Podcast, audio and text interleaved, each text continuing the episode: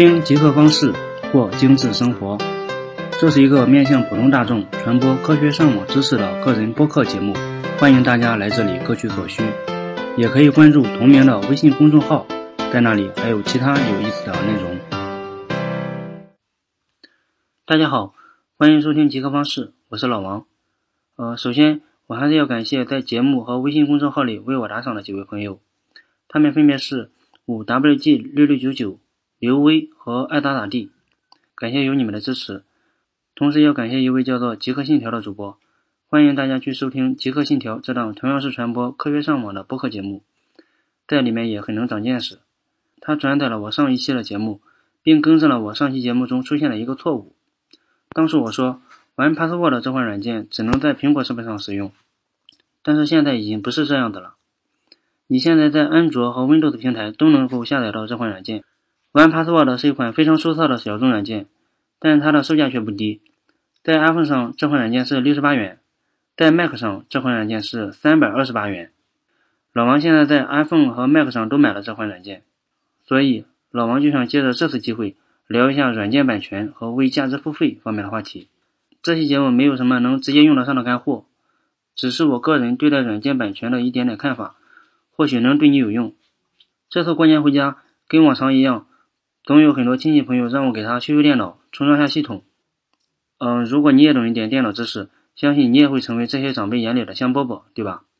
以前的时候，我对他们还是比较热情的，但是这几年来，我对他们的邀请比较犹豫了。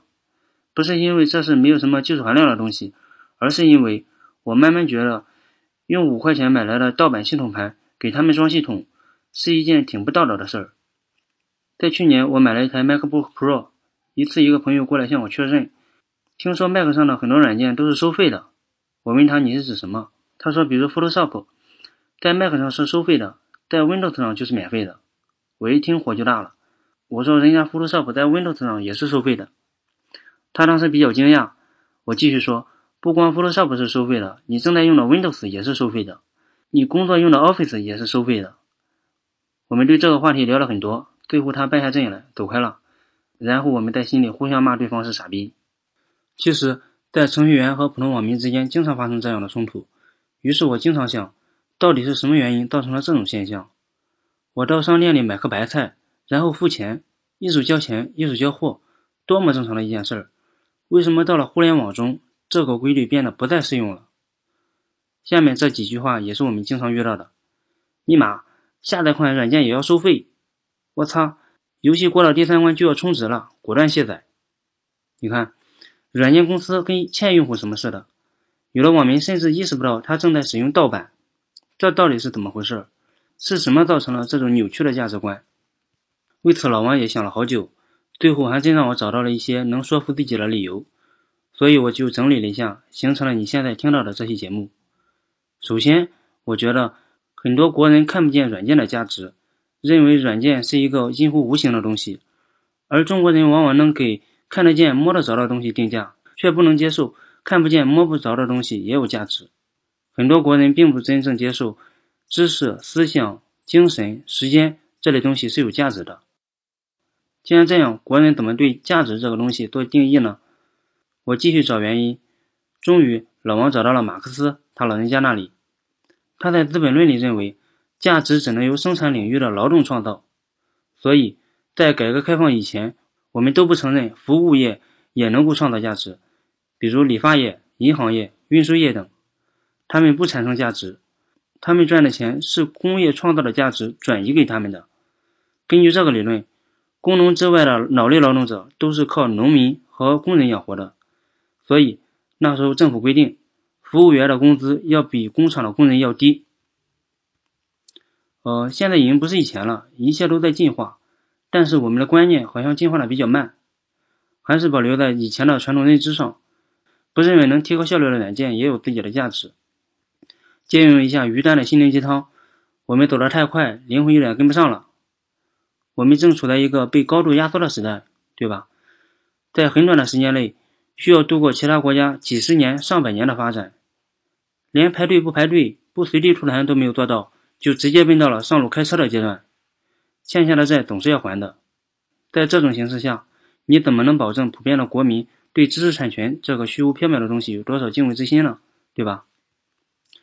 再一个，我觉得也跟国内早期的软件公司进行用户培养有关系。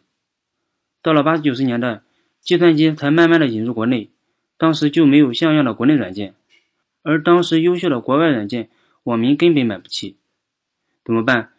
于是就诞生了很多搞破解的软件公司。你不是买不起吗？我免费破解给你用。顺带我积累一点用户流量，汤里蛇吃里节，对吧？有光不沾王八蛋。于是盗版软件就这么起来了。这么一搞，国内的个人软件开发厂商可就惨了。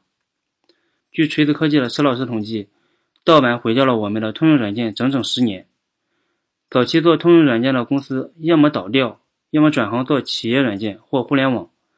当时在整个市场上，只有不到百分之十在用正版，其他全部都是盗版。在这种环境下，国内盗版商笑眯眯的做盗版，国内用户乐呵呵的用盗版，殊不知毁掉的是整个民族软件产业。自己的付出得不到兑现，哪个程序员还有激情创造出惊世骇俗的软件呢？前段时间，我想做一期节目，推荐一下比较好用的日记软件。日记软件比较小众，但是想要做的精致，还是挺不容易的。我测试了很多国内的应用，没有一个让我满意的。反而在国外找到了几款，我想这也跟国内盗版盛行的大环境有关系，并且这种现象一直存在。现在提供盗版软件的公司或网站依然没有衰减的迹象。比较出名的几个盗版软件的下载网站，如下载吧和华军软件园，对吧？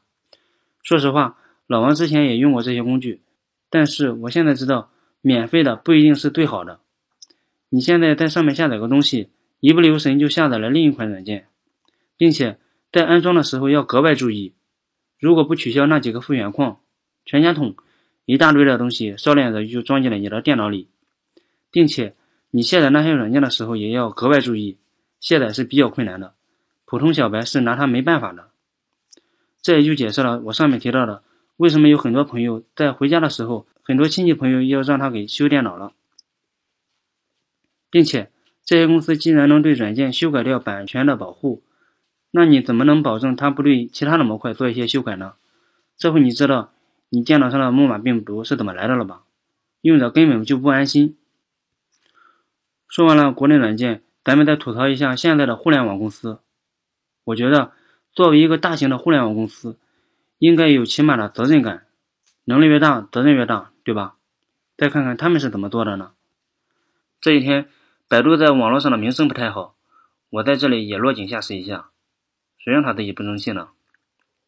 还是拿 Photoshop 举例子，为了准备这期节目，我今天测试了一下，在百度里输入 Photoshop 这个单词，排在第一位的是百度自家的软件中心，打开进去就是盗版的 Photoshop 的下载地址，排在第二位的是 Photoshop 的百度贴吧，第三位的又是一个盗版的下载链接。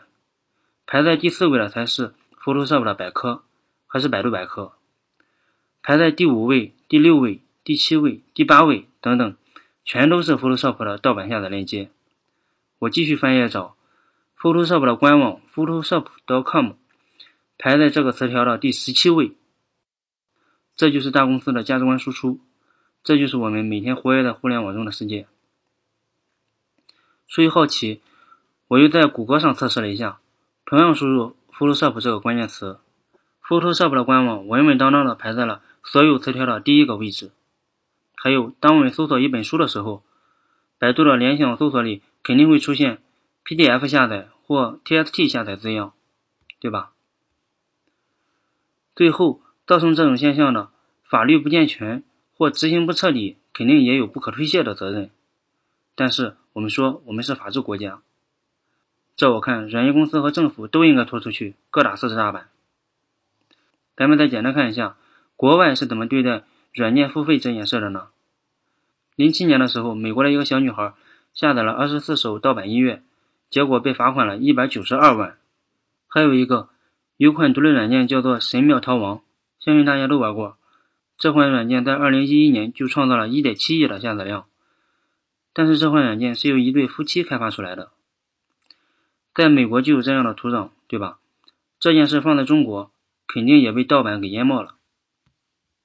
最后，我想呼吁一下，请尽量的使用正版软件，为价值付费。你可以使用盗版软件，但是用着盗版不应该觉得这是理所应当的。再一个，免费的东西并不一定是最好的，为价值付费，在软件领域也是通行的道理。你不买 Day One，你可能永远都不知道世界上还有如此优秀的日记软件；你不买设置，可能永远都不知道还有这种网络神器存在；你不付费 Evernote，你可能永远都不知道知识管理可以这么容易。另外，我还会对网上的一些有价值的文章进行打赏。我还加入了一些付费的社区，获取一些其他领域的知识。可能有些朋友会问：有免费的盗版，我去买收费的正版，那我不是亏了吗？仔细的算一下，你其实并没有亏多少。像 Windows、Office 这样的大型软件，都是一次付费、免费升级的，并且你能获得一生的服务。很多朋友会说 Mac 比较贵。八九千、一万的都有，你仔细算一下，如果买一台四千左右的联想笔记本，再加上一千多块的 Windows 系统，再配上正版的 Office 和 Photoshop 等这些基础设施配齐，也就跟 Mac 差不多的价格了。而你买了一台 Mac，很多优质的软件都是免费送给你的，也都是正版。但是我对国内的行情也不太悲观，很多迹象都表明，不管是政府、互联网公司还是普通民众。对版权的意识已经有了一些概念，并且很多人也开始为这种虚拟化的东西买单。你像音乐网站下架了很多盗版音乐，一些自媒体也开始收到一些网友的打赏等等。呃，我在这里也表明一下自己的立场，在以后的节目，我不会推荐下载盗版软件、破解电子书的版权保护或推荐共选软件的方法等等。我也呼吁其他一些有能力的极客能有一份担当，为价值付费。这期节目聊的内容比较多，没有多少干货。从软件的版权说到了为价值付费，希望你会喜欢。如果对你有些许启发，也可以在节目或微信公众号里为老王进行点小额赞助，让我这个苦逼的程序员有动力在百忙之中为大家奉献有价值的东西。呃，其实这才是这期节目中老王最想说的。好了，以上就是这期节目的所有内容。你可以关注极客方式的微信公众号，或加入极客方式交流群。在那里能获取到其他一些对你有帮助的知识。祝大家不管在虚拟的网络还是现实世界，都能过上精致的生活。拜拜。